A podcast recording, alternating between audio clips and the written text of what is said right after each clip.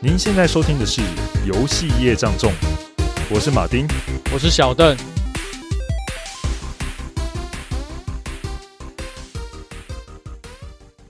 哎，小邓，你有没有听过《生化奇兵》呐？哎，当然有听过啊！我最有印象就是那个 Big Daddy 嘛，大老爹，因为这个角色的形象很出色，他就是一个潜水夫嘛，然后穿着厚重的铠甲。那这个形象，我在那个英雄联盟里面有一一个有一只英雄叫纳蒂鲁斯，他的外观就跟那个大老爹很像。然后因为那时候他初登场的时候，很多那个玩家都在下面刷那个 Big Daddy，然后我想说，大家为什么叫刷 Big Daddy？后来我才知道，原来就是《生化奇兵》这个游戏，就是它里面有出现这样子形象的角色，所以我印象非常深刻。呃，对你讲纳蒂鲁斯，我有印象，穿的就是潜水服嘛，跟那大老爹的形象很像啊。非常像，而且他还在路上游泳。哦，我真的没想到玩家在下面居然都刷大老爹。哎、欸，对啊，对啊，那时候我记得好像那时候我还在看巴哈，然后就很多人就会去刷大老爹。原来如此，也不是说所有人都刷，就是会看到有人在讲，哎、欸，这不是 Big Daddy 的那个外观吗？嗯、对吧、啊？尤其 YouTube 上面更多。OK，、嗯、除了大老爹，你对这游戏还有什么印象呢？其实后来。知道这游戏以后，其实蛮多朋友都有推荐的，然后自己去看一些介绍，就是它的一些印象图，就是它的世界很特别，就是它的冒险世界是发生在深海里面的都市，对，就是一个城市，但是它是在深海底下的，而且这些建筑物的这些造型啊，看起来都非常古典又美丽，就是现在这个时代已经完全看不到了，对，有点是像是停留在过去的时空一样，嗯。的确是这样子啊，因为它都是呃参照说历史上真实的某个年代，把那个年代给截取出来，就是用那个年代的一个氛围跟风格，去很完全的渲染在它的游戏里面。嗯，哎，那你有玩过吗？好，说了这么多，其实我没有玩过。对，我有稍微云一下，就是因为我很好奇这个游戏，毕竟很多人都说这可是很经典的游戏，就而且它的叙事又很强，所以。还是很好奇，说到底发生什么事情会让大家就是这么这么对他赞誉有加，所以还是偷偷的去云了一下这个游戏，这样。嗯，好了，我们其实今天来讲这游戏，这游戏有一个很大的特色，就是纵使你没看，你没有玩过，可是你一定对于说里面游戏角色像大老爹那种形象非常的鲜明，而且也包含他一些科幻想象的一些场景啊，一定令你过目不忘。对，非常印象深刻，尤其天空之城跟深海都市，这个绝对是不会忘记的。对，呃，其实这款游戏呢，我你刚才讲的天空之城跟深海都市啊，其实我都下去游历过了。哦，对，所以我来讲讲说，我们就来为大家来介绍说，这个海底都市跟天空之城，他们到底是怎么诞生的吧？好好，基本上生化奇兵嘛，它是一个，就是我刚才小邓你刚才讲是一个经典。那打造它的人呢，叫做肯莱文 （Ken Levine）。那以及他所带来带领的一个游戏团队叫做 Irrational Games。那他们原本是在做的游戏呢，是做一个叫做呃 SWAT Four，就是一个战术攻坚游戏。但他们这个做完这个游戏的时候呢，他们都开始想说，接下来我们应该公司要有新的提案了，不然大家都要吃饭了、啊。哦，SWAT 4的玩法这边跟大家讲一下，其实它跟那个我们之前前几集有提到那个红彩六号的那个游戏有点像，但是它是属于旧版的，因为旧版的那时候它是属于单人控制多人小队的战术指挥游戏，所以其实你是指挥一组就是特殊警察，然后去进行打击营救人质的一款游戏类型。对，嗯，没有错。他们做完这款游戏之后呢，呃，他们就要进行一些提案嘛。那所以这时候内部人站出来提议啦，说我们能不能参考我们之前做的一款叫做《网络奇兵二》的游戏，我们做一个类似风格的游戏好吗？其实这款游戏啊，就是 Irrational Games 的第一款作品。那这个游戏呢，它完美融合了 FPS、RPG 以及那种叙事体验啊，所以有非常多的玩家对该游戏的评价很高。而且是主打一个赛博朋克的经典。那团队成员呢，他们就觉得说，哎，这个既然在玩家风评是非常好的游戏，我们应该做一款跟这个类似的一个游戏才对。但是呢，呃，这个想法对 Ken 来说，他其实并不是很看好哦。因为虽然《网络奇兵二》它的那个网在市面上所收获的声量，其实跟赞誉是不小的，但是销量是很惨淡的。嗯，听起来就是一个叫好但不叫座的游戏，又是一个被市场给埋没的好游戏了。但是这样子的话，那 Ken 要怎么去处理这个团队的想法呢？呃，其实游戏会出现这样的状况，就代表说这个他们的行销或市场的那一块可能就做的不好嘛。那所以 Ken 呢，他一开始是一开始虽然是不太愿意说要做这款游戏嘛，但是大伙众志成城嘛，嗯，所以在大伙都这么热情的情况下，他说：“好吧，我们来试着提案看看。”那由于他们当时只是一个小公司，没有说庞大的资金的支持嘛，所以他就说。带着这个提案呢，就开始去拜访各大的发行商，那以获取要开发的资金嘛。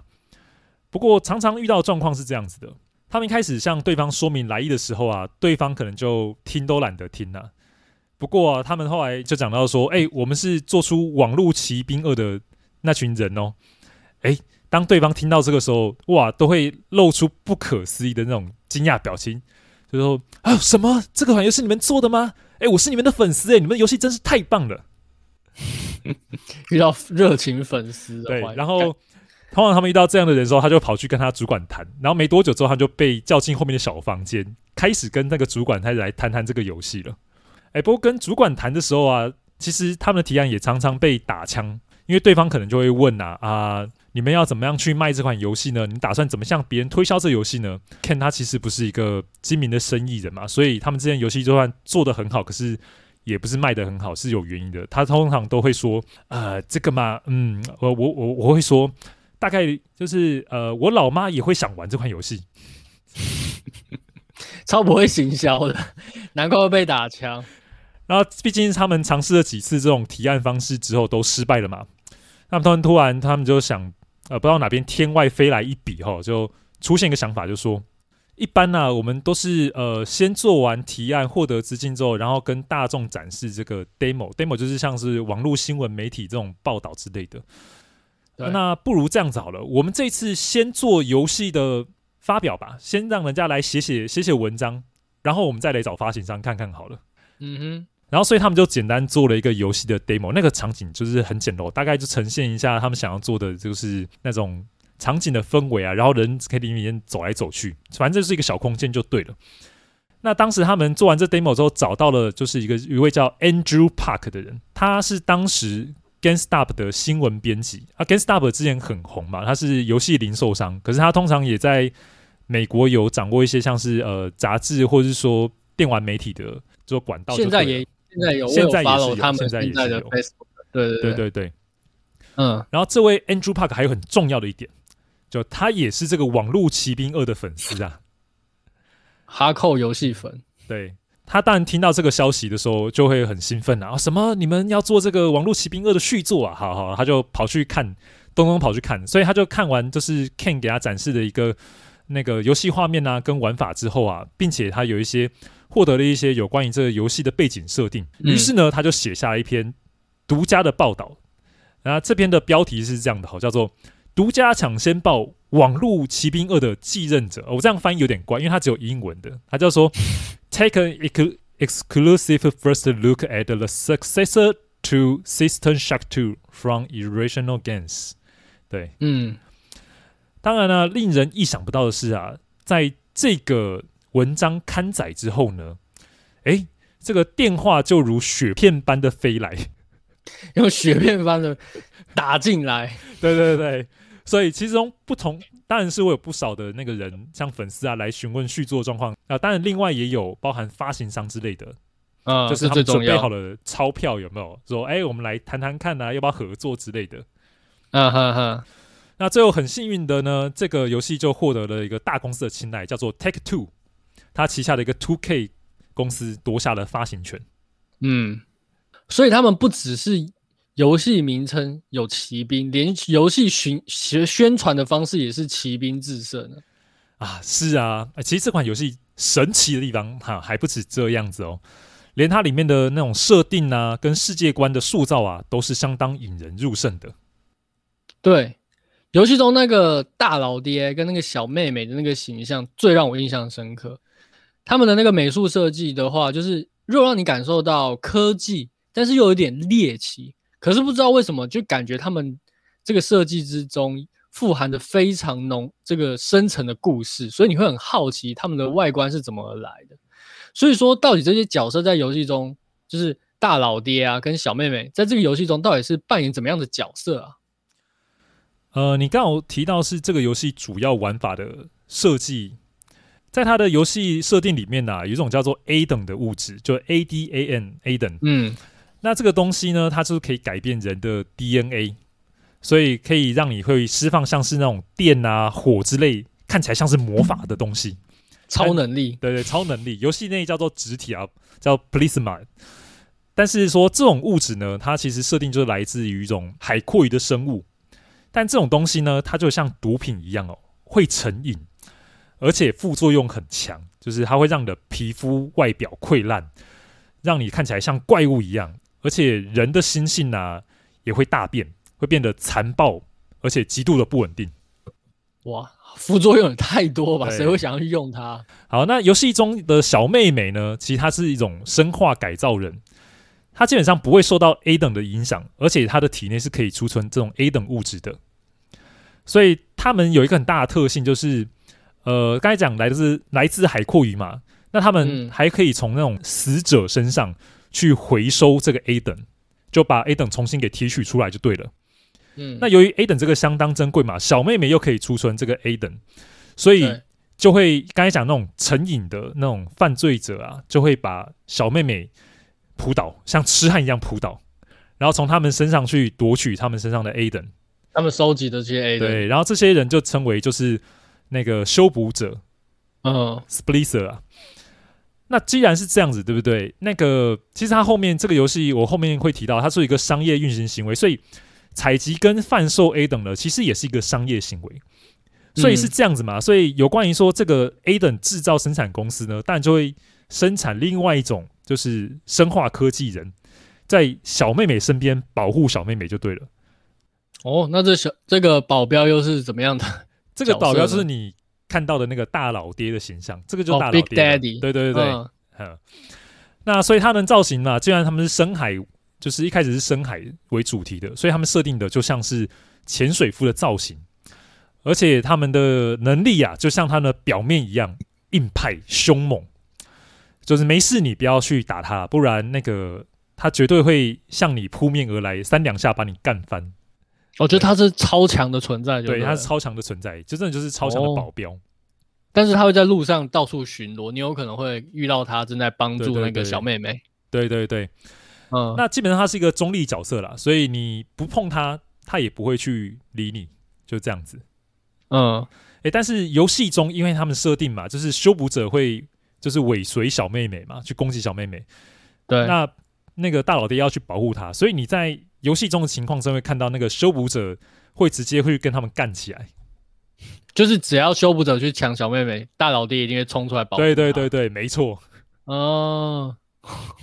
就是感觉好像就是定番的感觉，对啊。那打起来的时候你都在干嘛？总不可能一直在旁边看着吧？那基本上啊，我一开始先会坐上观虎斗，然后那个修补者大部分都打不赢大老爹，所以我就趁那个大老爹被打到残血的时候啊，就开始搞偷袭。这时候该放的技能什么都准备好，然后就一口气都往大老爹身上砸，目的就是一发要把他砸死就对了。靠！你太卑鄙了吧！我还以为你要帮大老爹把修复者干掉，没想到是搞偷袭，直接抢别人女儿啊！哦，对啊，因为那个小妹妹身上有 A 等嘛，那 A 等就是一个很重要的资源，嗯，我要升级我的那个那些能力啊、魔法技能，我就必须要夺取 A 等。不过我们到现在都是在介绍角色的部分，不过我们要不要来聊聊一下这个这个目前这个神秘又魔幻、令人赞叹的这个海底城市到底是怎么样发想出来的？啊、呃，说到这个呢，嗯，他们一开始只是想需要一个封闭的环境，那因为他们是要做一个叙事为主的游戏嘛，所以封闭环境有便于他们去做叙事。嗯。这个就像我们前面提到的嘛，他们是要做一款类似《网络奇兵二》的游戏，《网络奇兵二》本身就是发生在太空船上面，太空船就是与世隔绝，所以 OK，他们就是要一个类似的环境素材就对了。游戏本身其实它赋予玩家一个自由行动的一个权利。可是，如果它没有一个框架把你限制，就会让这个说故事有点困难。而且他们又不想单纯只是做一个像是栅栏之类的挡住玩家说，呃，你不能过去。其实那看起来就很像说，哎，你随便跨个一脚，你就可以把这个栅栏踹翻或是翻过去。所以按照这个这个逻辑的脉络下面呢，呃，他们就想说，我们怎样去找一个同样具有密闭空间的属性？所以想着想着就想到，哎，我们来做一个水下的空间好了。同样就是符合刚才所讲的一个他们推导的逻辑所产生的一个结果。嗯，不过一开始他们其实不太知道怎么去塑造这个水下的场景哦，所以一开始最早 demo 的时候，它看起来就只是像一个太空梭里面的房间，只是他们说我们在海底，反正都是那个暗暗看不见光的那种环境就对了。嗯，那后来有一次这个 Ken Levine 嘛，他就去纽约旅行，他到了那个洛克菲勒中心去参观。诶，当他出了那个捷运站，抬头仰望，哇，看着周围的摩天大楼的时候，给他一个灵感。话说，诶，如果我们在海底能够重现这种看着摩天大楼环绕这种场景，应该会令人眼睛为之一亮吧？而且之前没有印象中有游戏有这样表现过的东西，这真的是脑洞大开。嗯，对啊，诶，其实你上网络上打那个什么 Google Mate 或者 Google Earth 去看一下，哇。你真的也会觉得那边的那种场景景观，令人觉得蛮震撼的。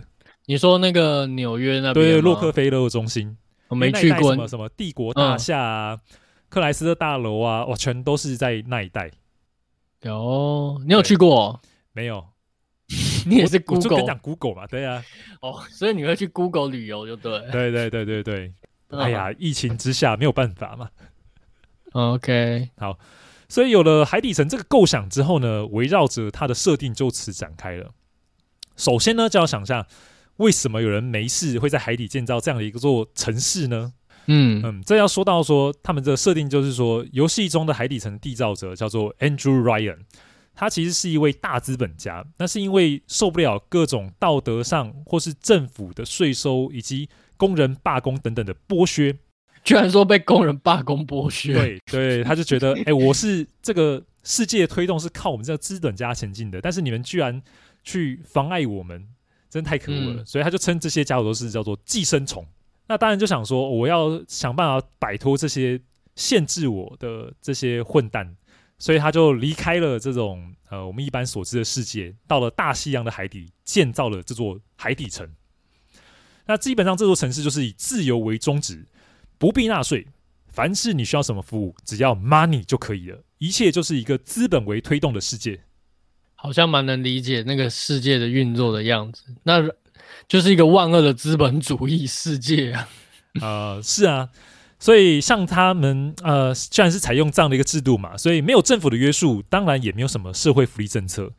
嗯，那当然你可以看，有人生活在金字塔的顶端，就有人生活在金字塔的底端了。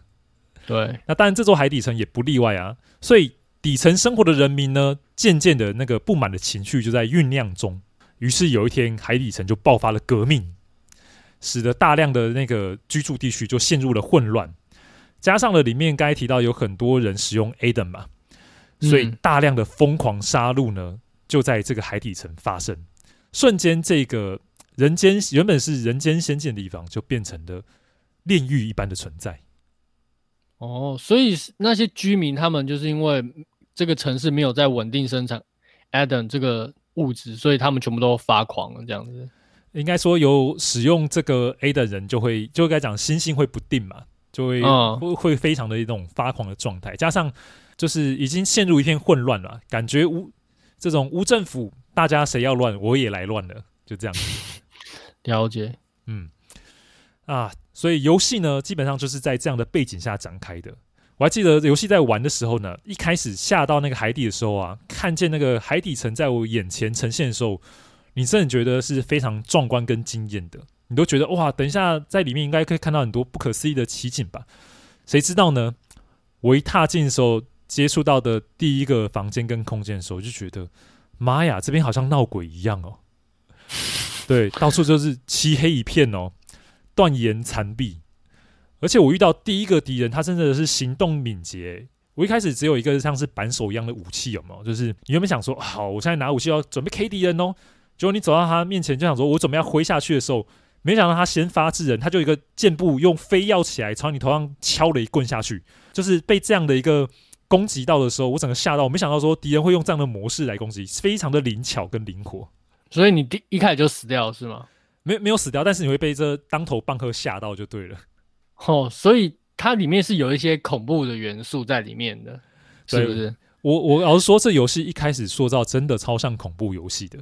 像呃，一开始你进去那个地方没多久嘛，接着迎接你的下一关哦，就是它是在医院区，你知道吗？嗯、医院区就看起来，而且它又弄得就是像闹鬼的样子，所以真的很恐怖。嗯、我还记得一一个印象很深刻，就是你到那个冷冻就是停尸间有没有？他在里面那边你要拿一个东西，嗯、但是你在拿东西的时候一回头，我靠，就一个人站在后面，他就闷声不动的就在看着你这样子。靠，这转头手指就被吓到了。我本来有点想入坑的，听你这样讲，突然有点怕了。啊，对，恐怖游戏是小邓的弱项啊。对啊，我在想说，嗯，这个科幻游戏应该只要拿到什么有利科技的武器，应该就没事了吧？嗯，还是它有一些吓人的元素在。是。呃，另外提到说，除了刚才讲的那些大老爹啊，或是海底城的元素，哎，这游戏的叙事真的是非常的精彩，不愧是一个经典游戏啊。嗯，而且充满了很多曲折与深度的故事内容，让你去发掘。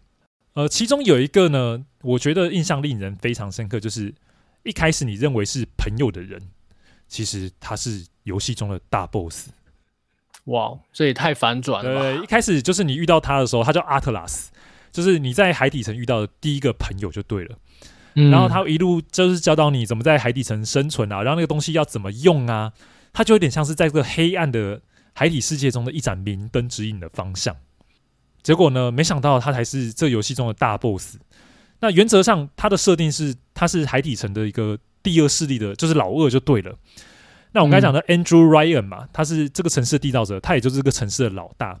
为了他要夺取这个争夺权啊，所以才让这个海底城陷入混乱，而且并用利用你这个主角的能力呢，去把这个 Ryan 给干掉，好让他夺权。那可是听起来很奇怪，那为什么主角要对这个 Atlas 就是言听计从呢？他又不是跟他有任何关系的人。呃，其实这个主角必须这么说啦，他本身是一个海底城的人，而且他就是 Andrew Ryan 的私生子。嗯，那他为什么还要去杀 Andrew Ryan？只是因为他是私生子嘛，所以 Andrew Ryan 一开始并不知道他有个小孩。嗯、哦，所以他在婴儿时期的时候，其实就被阿特拉斯。他给秘密改造成生化人了，然后并且在他基因里面埋下了关键指令，所以只要说出这个关键指令呢，就能让主角对他完全的服从。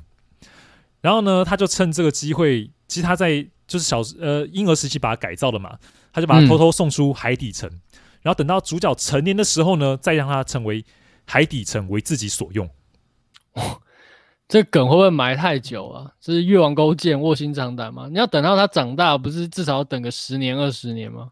啊，虽然这样想，你这样讲是没有错啊。不过啊，这个是科幻题材嘛，主角是一个生化改造人，所以他只要花一年时间就长大成人了，也太快了吧？一年而已。他们、哎、对啊，嗯。然后那个关键字呢是什么呢？就叫做 “Would you kindly”，就是其实，在英文来讲，它就是。能不能请你帮个忙，就是这样的意思啊？能不能否请你劳效？对对对对，能否劳驾？它就是这个意思。所以其实，在整个玩的过程中，它其实是一个很礼貌的一个叙述的一个词汇嘛，而且就隐藏在话语之中。那你顺着剧情玩的时候，其实你都觉得，哎、欸，这很正常啊，没有什么意外啊，就这样子。而且你就玩的时候毫无察觉，以为你自己是百分之百在操控主角的时候，看到这里的时候，你就才想到，你的人生一切都是被操控的。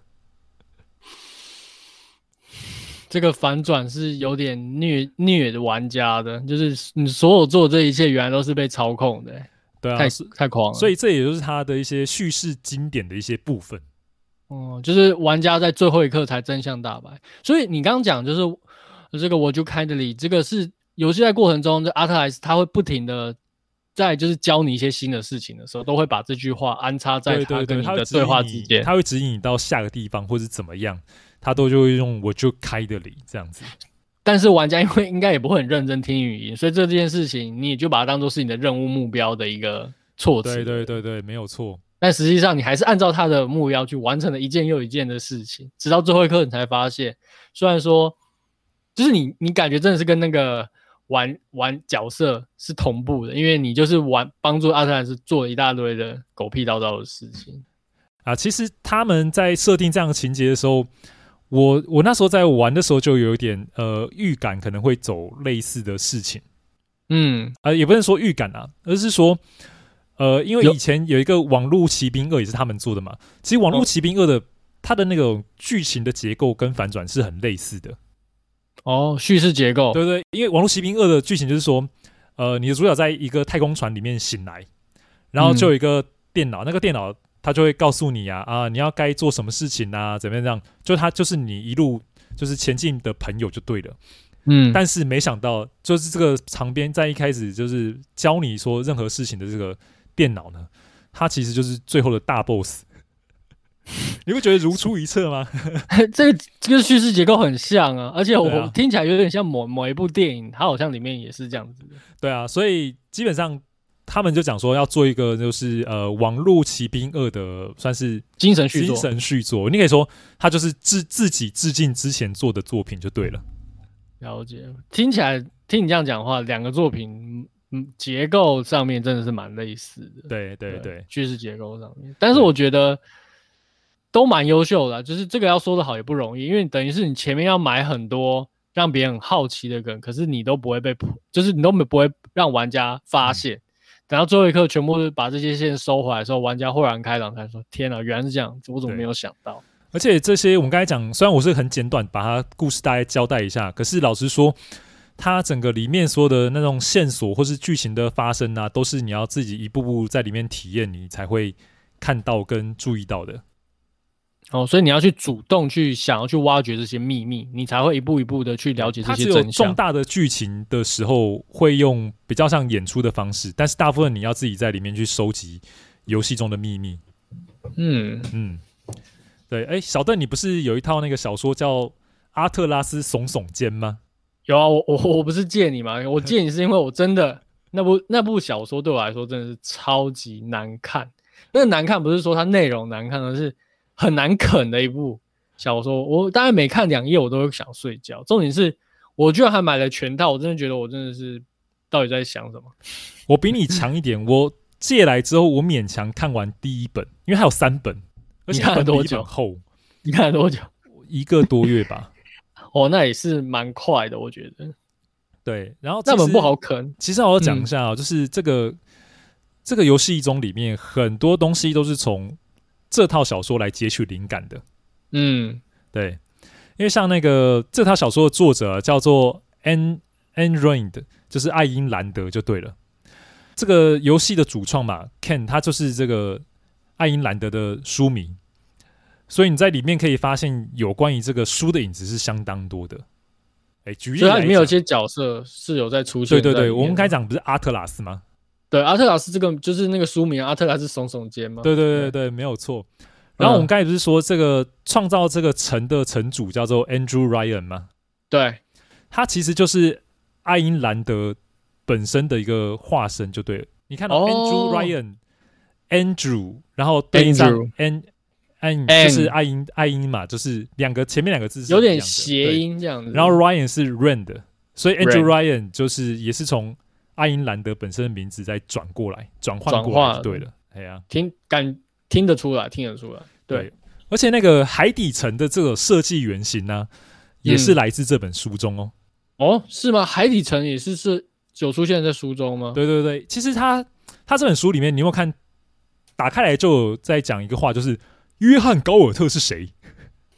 我完全没印象。干，你真的忘记？好，其实约翰高约翰高尔特呢，他基本上就我跟我们前面讲的那个 Andrew Ryan 他很像，就是他受不了这个国家政府对他的制度的限制，然后受不了就是就底层的人民的罢工嘛，然后受不了有些呃外面一些报纸杂志啊给他写一些什么呃负评负评之类的。他就觉得干他妈的这个，你的世界都是由我们这些就是资本家推动的，对不对？那你居然这样子搞我们，所以有时候不爽，那我们就离开吧。然后他离开就在呃一个地方啊，他偷偷建立这个山谷环绕的一个地方，偷偷建立一个基地，然后他把其他的那些呃有钱人啊、资本家都可以招募过来。所以为什么讲阿特拉斯耸耸肩？就是说阿特拉斯他就是扛着那个地球嘛，嗯，他其实就是说这些扛着地球的巨人们，也就是这些资本家们，如果都离开了这个地球，那世界会变成怎么样子？所以他就是说，在这个山谷建造一个这个基地，然后把那些资本家都邀请过来。那这个基地它就是一个与世隔绝的环境。在书里面，它是一个用一个科幻的方式啊，就是说，呃，用类似幻象有没有？从你这个外面呢，你看过去，你都看不出有什么异常。但其实它的城市，它所建的基地，就是藏是藏在这个山谷跟这个幻象的后面，所以没有人可以发现。除非你有别人告诉你要怎么进去，不然你其实很难发现说有这样的一个基地存在的。哦，有点像那个 Marvel 里面有一个那个非洲的神秘城市。哦，你说的是那个瓦干达吧？瓦干达，对啊，它就是这样子的设定啊。它就是用虚拟让飞机你从高空中飞过去，你也不会发现说这里有一个超高科技的城市，你看到的就是一望无际的非洲大草原。嗯，对，哦，对对对对，就有点像那样的感觉了。没错，嗯，啊、所以它就是藏在山谷里面的一个顶尖精英聚集的这个城市，这样子。对对对，但是我该讲的那个内容，就是那个科幻都市的部分呢、啊，嗯、其实在小说第一本没有出现，有啊，要到第三集才出现。你知道我怎么查吗？因为我实在受不了了，我就上网查 Wiki 看这个到底阿特拉斯耸耸肩在讲什么，到底什么时候才会讲到最精彩的地方？对。但是这本书，呃，其实是一个美国热销的作品哦。据说啦，嗯、就是到现在每年都还可以卖出二十万套以上。每年，哇它它已经出版超过五十年了。有这这本书超久的。这本书原则上，他那时候写出来原因是因为这个爱因兰德啦，他有个朋友，哎，就说，哎，你整天就说你的那个什么价值观跟你的那个哲学都不太一样，你能不能就是？好好示范一下，你讲的哲学是什么东西啊？所以他就写了这本书 来荼毒我们。对对对，他的哲学没想到大卖。哦，所以他第一本不是阿特莱斯耸耸肩？呃，没有，他之前有写过其他书。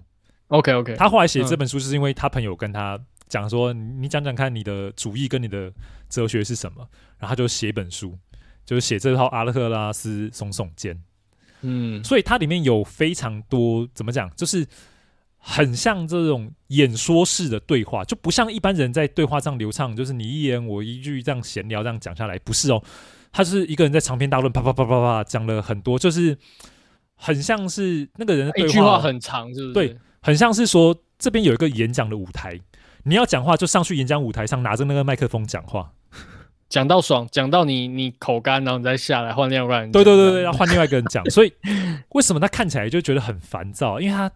好多段的对话，其实他通常都讲一个东西，但是反复强调，就是给你灌输洗脑。他大概就是用这样的方式，所以你就觉得，那怎么看他们这么烦呢？嗯、就那种感觉。他就是要强调他的论点是正确，所以会用各种不同的观点来说服你。哇，所以这就是听了就我光听就觉得这样子应该很累，所以我不推荐大家去看呐。虽然他被誉为就是男人必看的一本书，真假的？